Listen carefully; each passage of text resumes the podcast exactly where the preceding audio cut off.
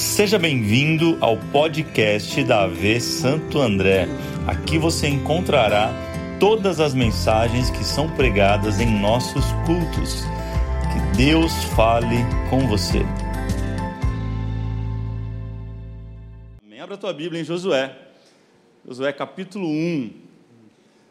Não teria uma melhor palavra para a gente falar nesse domingo tem tudo a ver com o que a gente está vivendo, com o que eu estou vivendo como pastor e a gente como igreja. E eu creio que isso vai afetar a tua vida de uma forma assim exponencial. Último episódio, virando a página, episódio 4. Hoje eu quero falar do velho ao novo. Fala para alguém, do velho ao novo.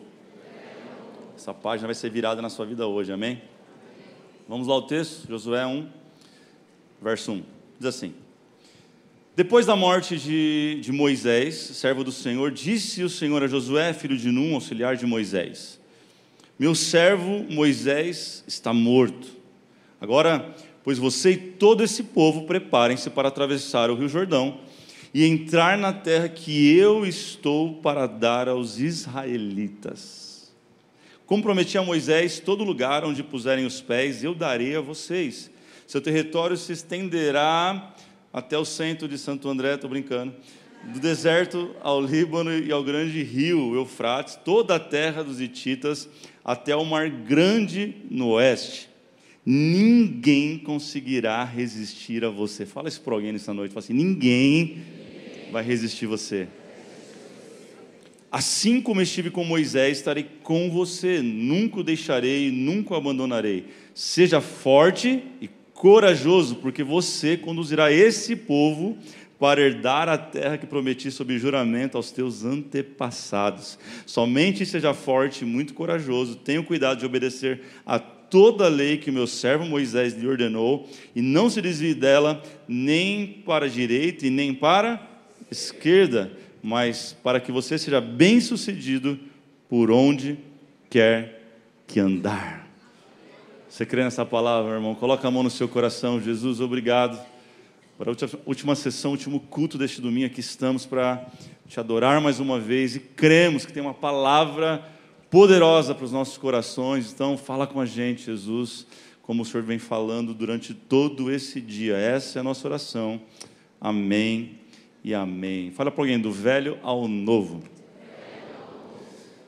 É engraçado, quanto tempo mais passa e mais idade eu tenho, não que eu seja velho, amém, porque velho é o Satanás. Eu tenho gostado mais das músicas antigas. Não sei se você se identifica comigo. Tá difícil ouvir algumas músicas hoje, tá ou não tá? Tá difícil achar uma música legal. Tá difícil ligar a rádio hoje e escutar algo novo que presta. Então, cada vez mais, acho que eu vou lá para trás ouvir coisas que fazem sentido e não se escandalize. Mas, por exemplo, eu gosto de Michael Jackson. You're not alone. Porque é legal, porque é bom, porque a letra é boa, porque o som é bom, mas eu não deixo escutar as novas. Tem, tem muita coisa nova boa também, tem ou não tem? É a minoria, mas tem. Então, geralmente, eu visito o velho para poder enxergar algo novo, entender algo novo, usar como influência algo novo. Não tem problema você gostar de coisas velhas. Todos nós carregamos alguma coisa velha na vida. E eu não estou falando do seu marido, da sua esposa. Estou falando de velhos hábitos, velhos ditados, velhas histórias, velhas expectativas, talvez, e não tem problema nenhum. Falar para alguém, não tem problema nenhum. Desde que, preste atenção, você não permita que o velho atrapalhe o novo de chegar na tua vida. O velho é um problema quando ele impede aquilo que Deus quer fazer de novo na sua vida. E o nosso Deus é um Deus de novidade. Ele é um Deus que faz coisas novas. Apocalipse 21, 5 diz isso. Que ele está sentado num trono e ele faz todas as coisas novas. Mas tem gente que insiste em viver, em viver uma vida velha. Como assim? Vou fazer uma pergunta para você. Nos últimos 10 anos, 10 anos, você viveu 10 anos ou 10 vezes o mesmo ano? Porque tem gente que só passa o tempo, mas nada muda. Entra ano, sai ano, entra estação, sai estação, e a vida não muda, a vida não avança, nada acontece, você está na mesma vida de 10 anos atrás. A velha vida. Sabe quando você encontra alguém que você não vê há muitos anos, e geralmente esse lugar é o Carrefour. Ou então é no colégio, quando você vai votar. Você encontra alguém, está chegando a eleição, você vai encontrar alguém que você não vê cinco anos, aí você faz as mesmas perguntas de sempre, dizendo, e aí, você trabalha no mesmo lugar, como é que tá, não sei o quê. Sabe essas perguntas que você faz quando você não lembra da pessoa? Muito bem. E ela responde geralmente assim, ah, está tudo do mesmo jeito.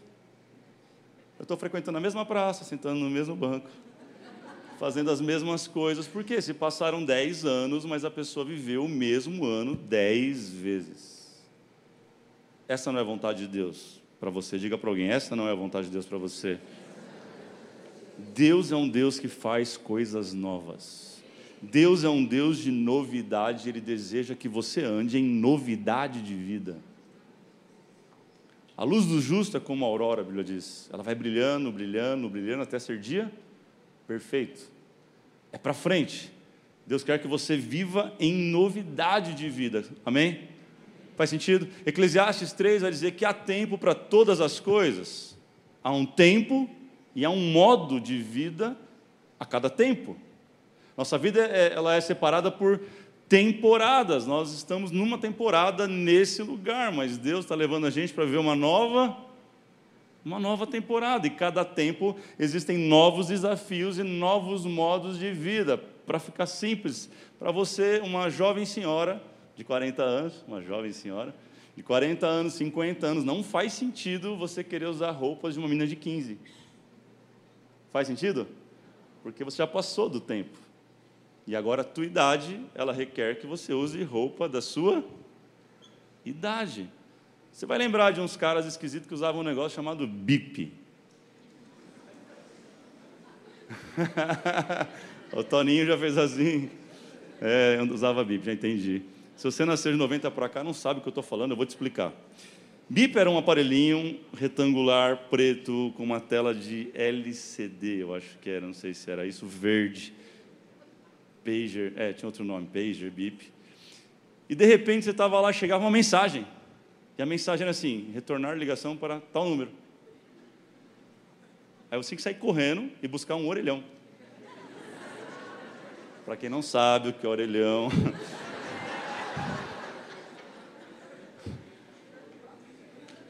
Quem é da época da ficha aí? Meu Deus, que prova. Depois virou cartão, enfim, você retornava a ligação daquele número do BIP que te chamou, e quando você conseguia retornar, você já era inútil para aquilo, porque quem tinha que morrer já morreu, né? Jesus voltou, já tinha voltado, já foi, irmão. E aí, porque todo tempo requer uma evolução. Hoje a gente está no tempo do WhatsApp, do Telegram, é tudo em tempo real, então cada tempo nós estamos caminhando de uma nova forma. E se nós queremos viver coisas novas, eu preciso aprender pelo menos três coisas que eu quero dividir com você nessa noite. Começa a anotar, se não anotou nada até agora, começa a anotar, isso vai fazer sentido para você. Em primeiro lugar, primeira coisa que eu preciso fazer é abrir espaço para o novo. Diga para alguém, abra espaço para o novo. Faz sentido, gente? Abra espaço para o novo. Verso primeiro, depois da morte de Moisés, servo do Senhor, disse o Senhor a Josué. Ou seja, alguém teve que morrer, um espaço teve que ser aberto para Josué começar a ouvir a voz de Deus e assumir um novo lugar. Faz sentido? Sim ou não? Ele não poderia ocupar um espaço que era de outra pessoa. Então, para a gente viver algo novo, nós precisamos abrir espaço para que isso aconteça na nossa vida. Com, com Josué foi Moisés que teve que se ausentar daquele espaço para que ele pudesse ocupar aquele espaço. Com Isaías já foi outra história. Isaías 6, assim, ó, no ano em que morreu o rei Uzias, vírgula, eu vi o Senhor assentado no alto e subindo no trono.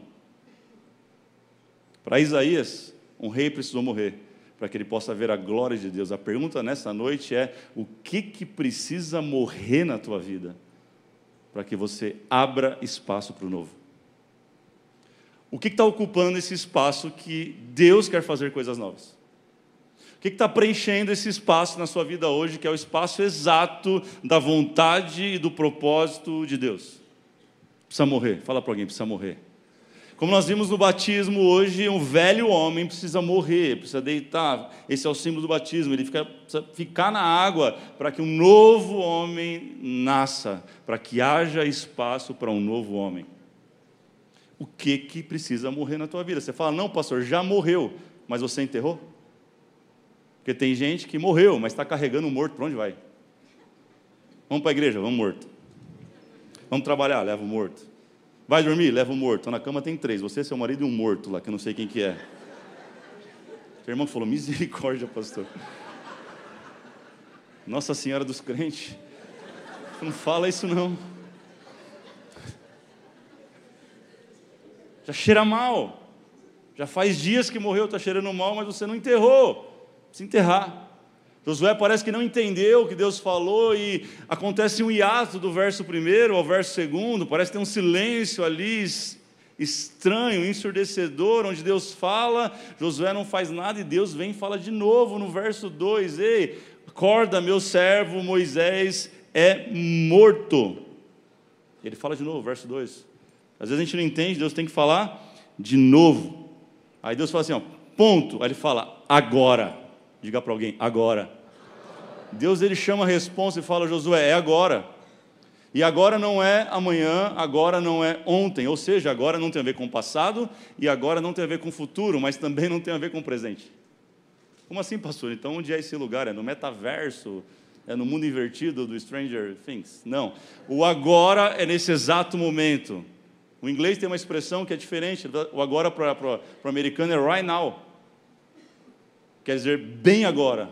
Exatamente agora. É nesse momento. É nesse instante. É agora. Ele está falando, Josué, acorda. Agora eu quero fazer uma coisa nova. Toma uma decisão. Moisés morreu, é contigo agora. Eu vou te levar a novos níveis, a novos desafios e você vai viver a minha vontade. Deus está falando para alguém, é agora, acorda. Fala para alguém do teu lado assim, é agora. Deixa eu te perguntar, quando Deus quer te usar? Ih, não entendeu. Quando Deus quer te usar, meu irmão? Agora. Quando é tempo de adorar? Agora. Quando é tempo de, de orar? Agora. Quando é tempo de servir? Quando é tempo de doar? Quando é tempo de ser generoso? Quando é tempo de receber? Quando é tempo de abrir espaço para o novo de Deus? Então não perde tempo, sai desse lugar dizendo: é agora, Deus, é agora, é agora, é agora, eu quero o teu agora na minha vida. Não sei se faz sentido, pra, mas para nós faz muito sentido, porque é agora, nesse exato momento, que estamos iniciando uma nova fase como igreja. A gente não, não, não vai mudar em outubro, a gente já mudou, já está tudo acontecendo. O mundo espiritual, as coisas estão preparadas, Deus já está fazendo todas as coisas, porque agora, é nesse exato momento que Deus está se movendo. É nesse exato momento Deus está trabalhando ao nosso favor, é nesse exato momento Deus está gerando coisas novas no nosso coração, é nesse exato momento Deus está trazendo riquezas de lugares que você não imagina para colocar no teu bolso, para você ser generoso e abençoar esse lugar e a gente ir para lá. É agora, mas é só para aqueles que entendem que já morreu e tem um novo tempo. Cadê você nessa noite aqui, gente? Você que crê nisso, pelo amor de Deus, vamos lá. Deus está fazendo alguma coisa agora.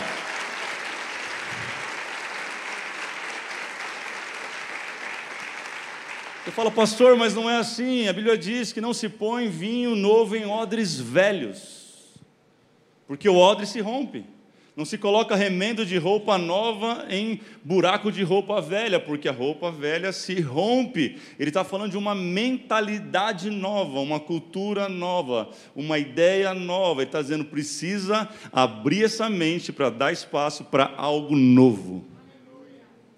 Vinho novo. Fala para alguém: vinho novo. Deus quer trazer uma nova alegria. Quem recebe aqui, diga amém.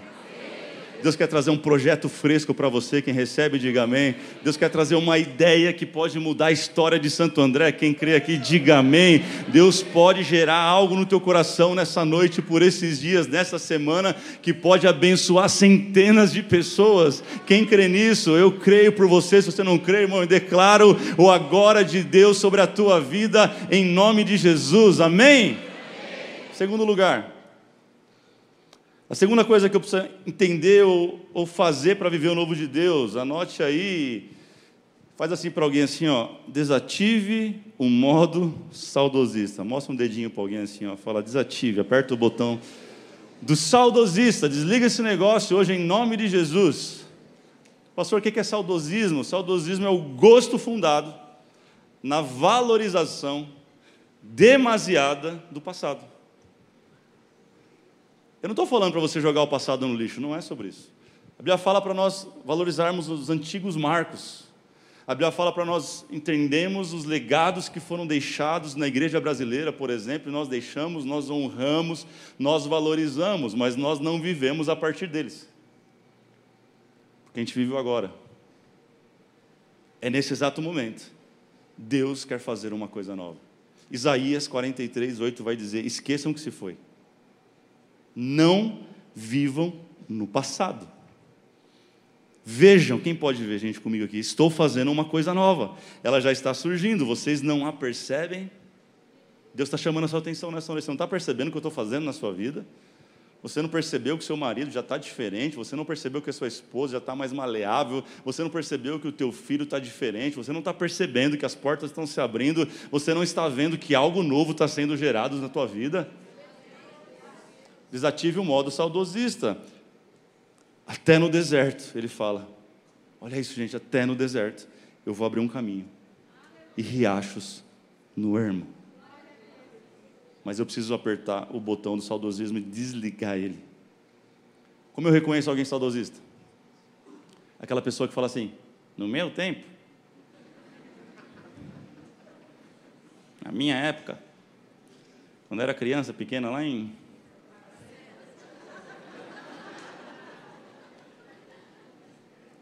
É, é, o tipo de pessoa que só foi bom lá no passado.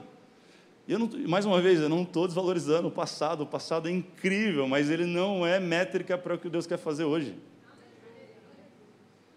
Deus não é limitado pelo nosso passado, a glória dele não ficou no passado, ele é o mesmo, gente. Ontem, hoje, vai ser eternamente, vai fazer sempre coisas novas. É sobre isso, é sobre sair desse lugar letárgico, esse lugar que você fica dando volta. Parece que tem gente que está numa roda de hamster o tempo todo, correndo, correndo, correndo, e não sai do lugar. Deus quer tirar você desse lugar, quem crê nisso? Deus quer que você vire essa página do saudosismo para algo novo. Sabe, gente, Deus está fazendo algo novo. E tem gente lembrando demais do que é para ser esquecido. E também tem gente se esquecendo do que é para ser lembrado. Eu não estou falando sobre esquecer os fundamentos. Eu não estou falando sobre guardar a palavra. Isso não muda. A palavra de Deus é imutável. Ela é mais poderosa que qualquer espada, ao ponto de dividir a alma e o espírito. Não há nada acima da palavra. Essa palavra não muda, é a mesma. Mas Deus está fazendo coisa nova na nossa vida o tempo todo. Provérbios 4, 25 vai dizer: olhe sempre para frente. Diga para alguém: olhe para frente. Mantenha o olhar fixo no que está diante de você, veja bem por onde anda. Olha, olha o que a Bíblia diz, gente. E os seus passos serão seguros, gente. A Bíblia está dizendo isso para nós. Os melhores anos estão à frente, o melhor de Deus está para frente. Ainda usando a figura de odres velhos com vinho novo, entenda isso: evangelho não é remendo, mas evangelho é uma nova história. A palavra evangelho é uma boa notícia, tradução. É uma boa notícia, e toda notícia boa ela é nova, ela é incrível, ela é contagiante. A vibração de vocês esse domingo todo recebendo uma boa notícia, porque algo novo está chegando. É sobre isso que Deus quer fazer na tua vida. O que Ele está derramando nessa casa vai derramar sobre a tua vida, vai derramar sobre os teus negócios, vai derramar sobre a tua família, vai derramar sobre tudo onde você colocar a tua mão. Quem crê nisso, diga amém, gente. Sabe, Deus fez os nossos olhos para frente por um motivo para a gente olhar para frente. Deus, é, te perguntando, quem dirige aqui tem carro, é motorista, diga amém. O que, que é maior no teu carro, retrovisor ou, ou para-brisa? Alguém pensou, retrovisor? Sei que você não usa, mas deveria. O que, que é maior, para-brisa ou retrovisor? Por qual motivo? Por que você fica olhando para trás na sua vida? Deus está dizendo, eu coloquei um para-brisa, olha para frente. Retrovisor, de vez em quando você precisa fazer uma manobra, você dá uma olhadinha e volta para frente. Dá uma olhadinha, volta para frente.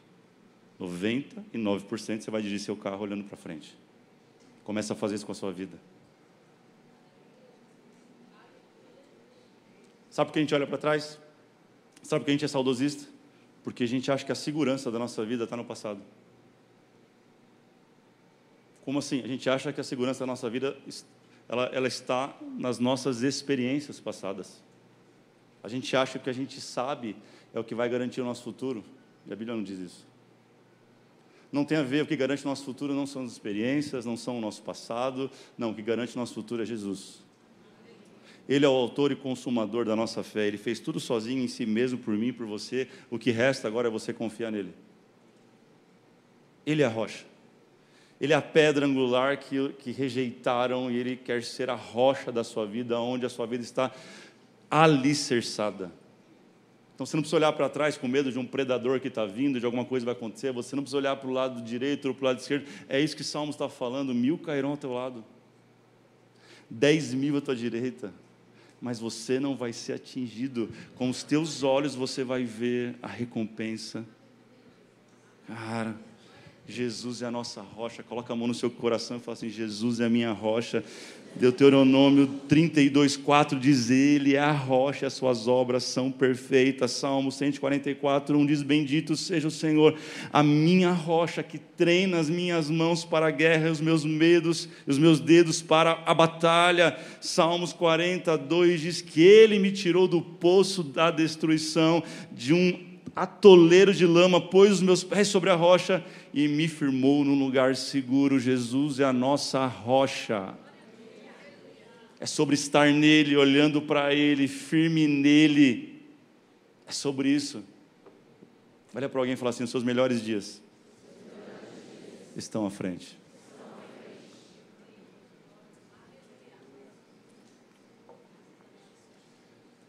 Sabe, Noé teve que enfrentar o saudosismo. Porque Deus manda ele fazer um, um barco quando não chove, olha que loucura.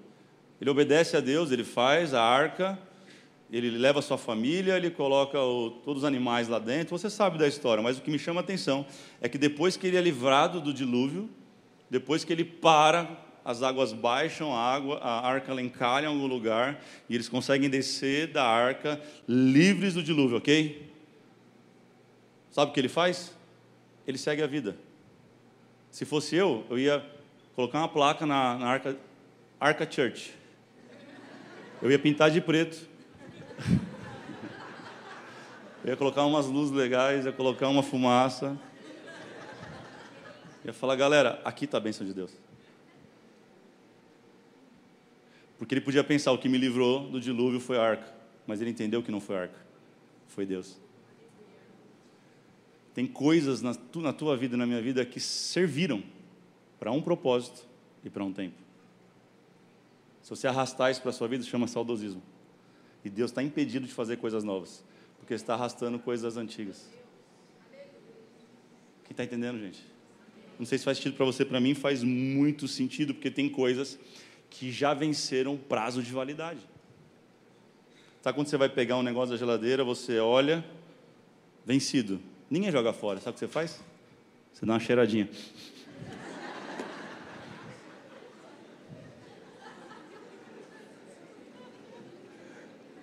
Olha para o irmão e faz assim. Ó. Fala, tem coisa que venceu na tua vida. Eu não estou falando do banho, gente. Estou falando. Não, não é possível. Já é domingo, todo mundo tomou banho ontem, está tudo certo. Mas alguma coisa talvez venceu na sua vida e você tem que dar aquela cheiradinha de falar, cara, isso aqui já era. Isso aqui não faz mais sentido. Isso não combina mais comigo, não combina com o que Deus está me levando, para onde Ele está me levando, com o propósito que Ele tem para a minha vida. Isso já não faz mais sentido para a estação que eu vou viver. Quem está entendendo isso? Em terceiro lugar e último, o que, que eu preciso entender para viver o novo de Deus? Anota aí. Eu preciso aprender que o bom é o inimigo número um do incrível. Fala para alguém: o bom é inimigo do incrível. Gente, abrir mão de algo ruim é muito fácil. Pelo menos deveria. Sim ou não? Tem gente que é tão encalhada, é tão enroscada, que não consegue abrir mão nem, nem de. Sabe? Chuta que é macumba. Deveria ser fácil abrir mão de coisas ruins, sim ou não? Agora, muito pior é você abrir mão de coisas boas. É muito mais difícil você abrir mão daquilo que está funcionando. É muito, é muito, é muito difícil você abrir mão de coisas que você, situações e que você está confortável. De um emprego que você está tá ok, está tudo bem. Não é do meu sonho, mas está funcionando, estou pagando as contas. Está entendendo? Só que Deus está falando, tem uma coisa muito maior. Eu quero fazer coisas muito maiores. Eu quero te usar de forma muito mais incrível. E você está limitado no bom, porque o bom é o maior limitador do incrível, não é o ruim. Você tem um carro todo detonado, tem três rodas, meio volante, o vidro está preso com uma chave de fenda. Quem já fez isso aí? Fala, eu já fui pobre. Se der um carro novo para você, você não quer nem saber a marca, você vai pegar, vai abraçar, por quê? Joga no rio isso aí, pastor. Agora, se tiver um carro legal, um carro que você gosta, você vai pensar duas vezes para pegar um, um novo. Vai ou não vai? Vai ou não vai, gente? Cuidado, você pode estar limitando o que Deus quer fazer. Só um exemplo, mas olha esse texto que saltou nos meus olhos essa semana, Levíticos 26, 10. Vocês ainda estarão comendo da colheita armazenada no ano anterior, quando terão que se livrar dela para dar espaço para nova colheita. A gente dá aleluia, mas é muito desafiador, e é o que a gente está vivendo exatamente nesse momento. Colheita não fala de algo que caiu do céu, não é maná, maná cai do céu. Colheita é feita de, é fruto de trabalho. Colheita teve que tirar pedra, teve que limpar o terreno, você teve que adubar a terra, você teve que plantar, semear, fechar, você teve que se preocupar com a chuva, você teve que trabalhar, podar, crescer, ficar de olho, esperar crescer, colher, armazenar. E o texto está dizendo que eles já tinham uma colheita armazenada. Sabe aquele lugar que você fala, não, eu, eu trabalhei por isso. Deus está falando, eu tenho algo maior e melhor. Não, mas eu dei meu sangue nisso, como é que eu vou mudar daqui agora? Não, mas é, foi muita lágrima, foi muito choro, foi muita noite de sono, foi. Você está numa igreja, às vezes, você já. Você sabe que o prazo de validade já deu faz tempo, você cheira, cheira mal. Você está falando, não, mas eu dei minha vida aqui. Deus está falando, cara, eu posso fazer em um ano o que você, tá, o que você não viveu em 30. Sabe, Deus quer levar você para o incrível, mas você vai ter que sair do bom, do confortável. E essa foi uma das minhas discussões, vou chamar assim de uma forma prática com Deus nesses últimos dias. Porque por mais que a gente está apertado aqui, por mais são quatro cultos e, e dá licença, porque hoje foi quatro cultos e mais uma corrida de cinco quilômetros, amém? Eu preciso correr para ter cardio, irmão, para poder pregar para vocês, quatro cultos. Eu, eu olhava para dentro e falava, amor, tá gostoso aqui, cara, aqui é legal, tá do jeito que a gente gosta, eu amo esse lugar, eu, eu falo que aqui é a La Bomboneira, porque está todo mundo perto, assim, gostoso. A vibe aqui é muito boa. Eu falo, Deus, a gente faz cinco, né? Amém, voluntários? Faz cinco? Amém. É, você só fala isso porque sabe que está indo embora daqui a pouco. A gente faz seis cultos, amém? E Deus falou, cara, mas até quando você vai, vai se agarrar no bom? Sendo que eu tenho algo incrível. Está falando com você, irmão, eu tenho certeza, com alguém que está recebendo essa palavra. Pega essa palavra nessa noite, Deus quer te levar para um lugar muito mais legal. Anota essa frase: o incrível muitas vezes está escondido no desconhecido. E esse é o problema, a gente tem medo do novo, porque tudo que é novo é desconhecido. É uma nova empresa que você tem que abrir. Você fala, cara, nunca fui empresário, sempre fui funcionário, carteira assinada. Como é que é abrir uma empresa? É novo, é desconhecido.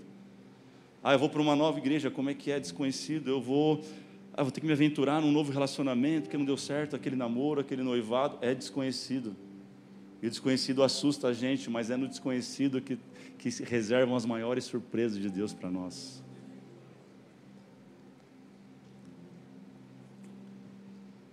Ai, ai. Ficar sozinho é bom, né? Ser solteiro. Quem é solteiro? Diga amém. Dá um grito aí. É bom, gente. Eu lembro da minha época de solteiro. É bom demais ser solteiro. É muito bom você não dar satisfação para ninguém, fazer o que você quiser. É, não é? Assim, só para seus pais ali, você tem sua vida. É, é bom demais, não é, solteiro? Cara, não está curtindo a solteirice, meu. É bom demais. Aproveita, aproveita. É bom demais ser solteiro, mas namorar é muito melhor. É ou não é? Namorar é bom demais, gente. Quem lembra na época do namoro? Quem está namorando aqui nesse momento, agora, nesse exato momento, diga amém. Ah, é bom demais. Eu lembro namorando com a Dani. Desliga você, não desliga você. E meu pai fala: desliga logo, senão quebra a tua cara, moleque. Que a conta tá vindo um absurdo. Namorar é bom demais, não é? Mas casar é muito melhor. É muito melhor, né, amor? Friozinho desse, dormir agarradinho, irmão. Oh, glória. Aleluias. É hoje, vai tremer Santo André. 5.0 na escala rixa. É bom demais, é bom demais casar, é bom demais, gente. Você, você casou errado. Quem casa certo é feliz demais casado, é ou não é? Agora, tem coisa que é melhor que casar, tem uma coisa que é legal, é ter filho. Enquanto é pequeno, é muito legal. Cara, é um momento mágico você vê a carinha do bebê a primeira vez, aquele chorinho. Depois você se arrepende, fala esse negócio, não desliga. Como é que faz para parar de chorar? A Lara chorou quantos meses, amor? É, quatro meses chorando sem parar. Quase fiquei maluco, irmão. Mas eu me lembro a cena do Lucas, né, sendo tirado, a Lara. É bom demais, é não é? Eu aprendo algo muito precioso com isso. A Geo 29 vai dizer que a glória da última casa é maior do que a anterior. Deus tem glória muito maior a ser revelada em nós, irmão. Ele quer fazer a tua vida avançar, crescer. Então, quando alguém perguntar para você qual foi a melhor fase da sua vida, sabe o que você tem que responder? A próxima. Ou você fala agora. Mas e depois? A próxima. Porque assim tem que ser. Para com esse negócio, não, 30 anos eu era feliz. Para com isso, Deus quer fazer você feliz hoje. Deus quer trazer novidade de vida. Quem crê nisso, diga amém. amém. Se coloca de pé, por favor.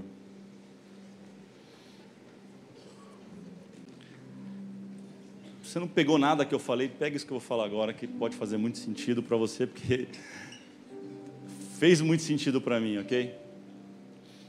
A gente muitas vezes, sem perceber, a gente diz ou entende ou percebe a bênção de Deus condicionada a lugares. Fala a verdade. Às vezes você não sai de um lugar porque você fala, não, a bênção de Deus está lá. Não, aquela empresa tem algo de e você condiciona a geografia do lugar.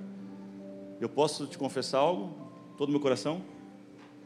Esse foi o maior desafio para desapegar desse lugar e para um lugar novo. Porque alguns momentos eu cheguei a acreditar na heresia criada por mim mesmo.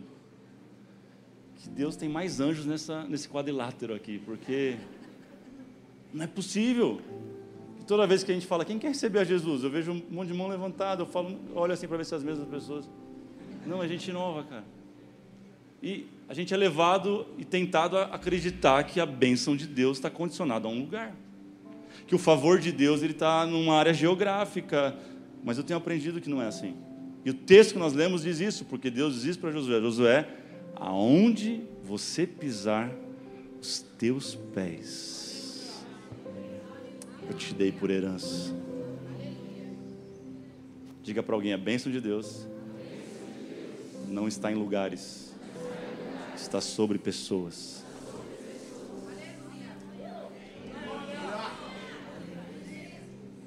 A mesma coisa se repete, o padrão se repete. Abraão e Ló é um, é um exemplo claro disso, porque Deus fala para Abraão: sai da tua terra sai da tua parentela, ou seja, larga esse lugar geográfico e vai para um lugar que eu vou te mostrar. Lá eu vou te abençoar, vou te prosperar, vou te fazer uma grande nação. Pai de multidões, você sabe da história. Ele obedece a Deus em partes, porque ele leva o mala do sobrinho chamado Ló na bagagem. Ló era o morto de, de Abraão, entendeu? É um morto vivo. E chega um momento Deus fala, cara, larga, separa. Já mandei lá atrás, você não fez isso. Ele fala, tá bom. Ele chega para o sobrinho dele e fala assim: é o seguinte, deu. Escolhe um lugar. Se você for para a esquerda, eu vou para a direita. Se você for para a direita, eu vou para a esquerda. E Ló, muito esperto, ele olha para o lado esquerdo, não sei, não lembro agora, mas ele vê campina, ele vê pastos verdejantes, ele vê oportunidades, ele vê coisas incríveis para acontecer, sabe? E olha para o outro lado, ele vê montanhas, Deserto, rocha, sequidão, nada vivo. Adivinha o lado que ele escolheu, espertinho do Ló? O lado bom. Porque ele acha que a bênção de Deus está em lugares. Aí eu te pergunto: quem prosperou mais, Ló ou Abraão? Por quê? A bênção de Deus não está em lugares, ela está em pessoas. É por isso que Adão padeceu e pecou no paraíso, mas Jesus venceu no deserto. Porque a bênção de Deus está sobre você, está sobre a tua casa, está sobre a tua família, está sobre os teus negócios, está sobre as tuas mãos, está sobre aquilo que você faz. A bênção de Deus está sobre você. Coloca a sua mão na sua cabeça e fala assim: Deus, a partir de hoje eu creio e eu declaro que a tua bênção está sobre a minha vida o Senhor não morreu na cruz para abençoar terra, o Senhor não morreu na cruz para abençoar chão, o Senhor não morreu na cruz para abençoar paredes, o Senhor não morreu para habitar em templos feitos por mãos humanas, mas o Senhor morreu por mim, o Senhor morreu para me abençoar, o Senhor morreu para me fazer prosperar, o Senhor morreu para fazer nova todas as coisas na minha vida. Se você crê nisso, que Ele é um Deus de coisas novas, aplauda o nome dEle, exalte o nome dEle. Ninguém é como o nosso Deus.